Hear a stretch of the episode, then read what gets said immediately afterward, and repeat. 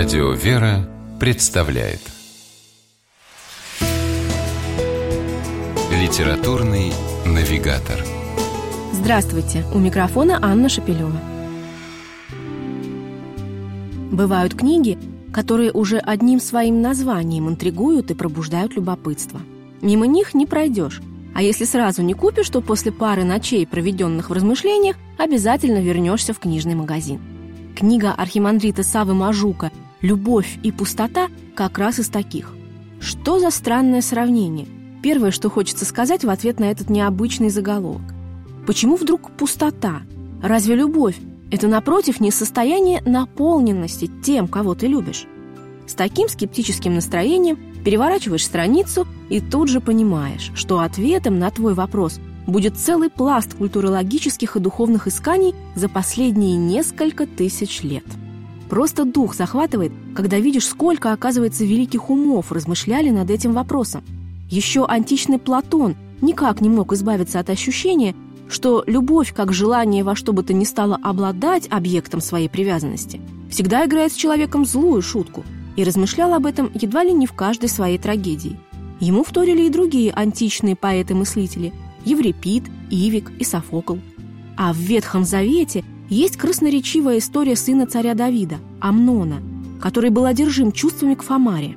Но как только получил желаемое, причем против воли девушки, он, как гласит текст Библии, возненавидел ее величайшей ненавистью, которая была сильнее любви, которую к ней имел.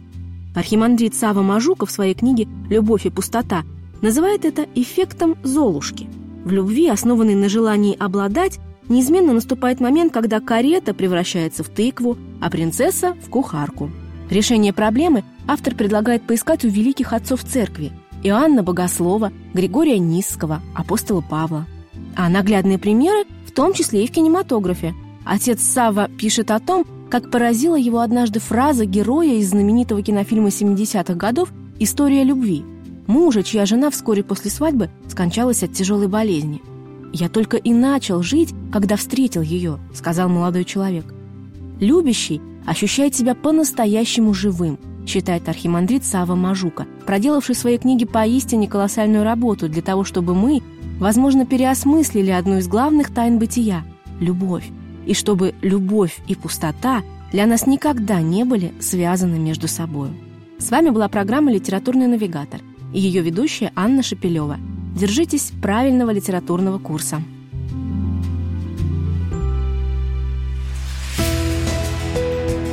Литературный навигатор.